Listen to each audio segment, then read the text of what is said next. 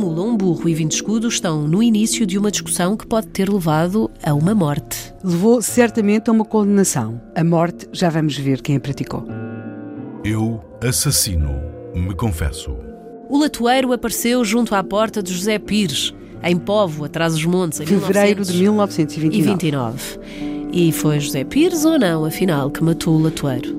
Essa foi a opinião do tribunal que o condenou, condenou-o de uma forma muito dura a uma pena que, tudo somado entre o degredo e a prisão maior, seria de 20 anos.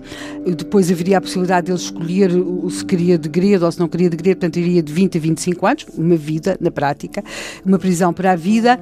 E José Anjos Pires foi de facto condenado e ele caiu rapidamente no esquecimento na Póvoa, ele torna-se no preso 487 da penitenciária de Lisboa. Como muitos homens do mundo rural desta época que eram condenados, sua, o seu primeiro contacto com a cidade, com a capital, foi a sua condenação em tribunal que o faz vir para Lisboa.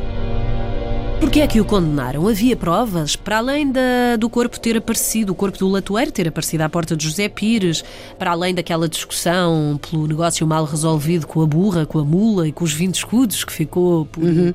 por ser fechado, não é? Que gerou uma discussão.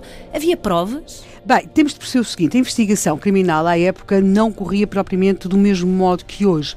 E, e temos também de perceber uma outra coisa: nós estamos diante de um homem que não tem muito dinheiro. Sabe-se que ele, tem, o seu advogado defende-o com muita veemência.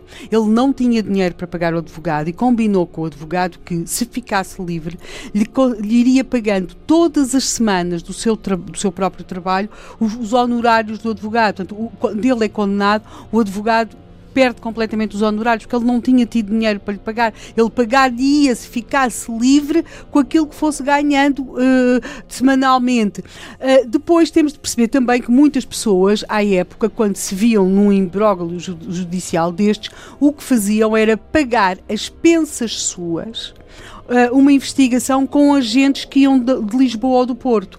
Aquilo que temos aqui é um homem que não tem dinheiro para nada disso e, portanto, ele é condenado. Ainda há um apelo, mas a relação do Porto de facto confirma a condenação. E, portanto, ele veio para a cadeia. Temos também de entender que a sua própria família não parece ter acreditado muito na sua inocência, porque todo aquele tempo uh, ele vem para, para a penitenciária e fica, e fica lá, não tem sequer correspondência, porque pode dizer se a família não conseguia vir vir porque era muito longe longe, era muito caro, mas uh, o que ele recebe da família é uma carta de uma filha, por causa, porque ela vai casar e tem de tratar dos papéis do casamento. Portanto, ele não tem, de facto, ele estava condenado a ficar ali, ele diz sempre inocente, mas estava, pronto, a sua vida era. E não havia mais, como, mais suspeitos? Ma, não, nenhum, não havia mais suspeito algum e, portanto, ele tornou-se rapidamente, toda a gente na Pova se esquece do, do, do José Pires. E dizia-se que ele o tinha e, assassinado e, por causa da burra e Exatamente. Do, da ele torna-se no número 400 1987 okay. da Penitenciária de Lisboa. E assim seguiram as coisas, até que, 10 anos depois, naquele dezembro de 1939, um homem ajoelha diante do padre José Vicente Morgado e lhe diz que foi ele que matou o latoeiro. Ele chama-se António Aleixo Afonso, mais conhecido por António do Tomé.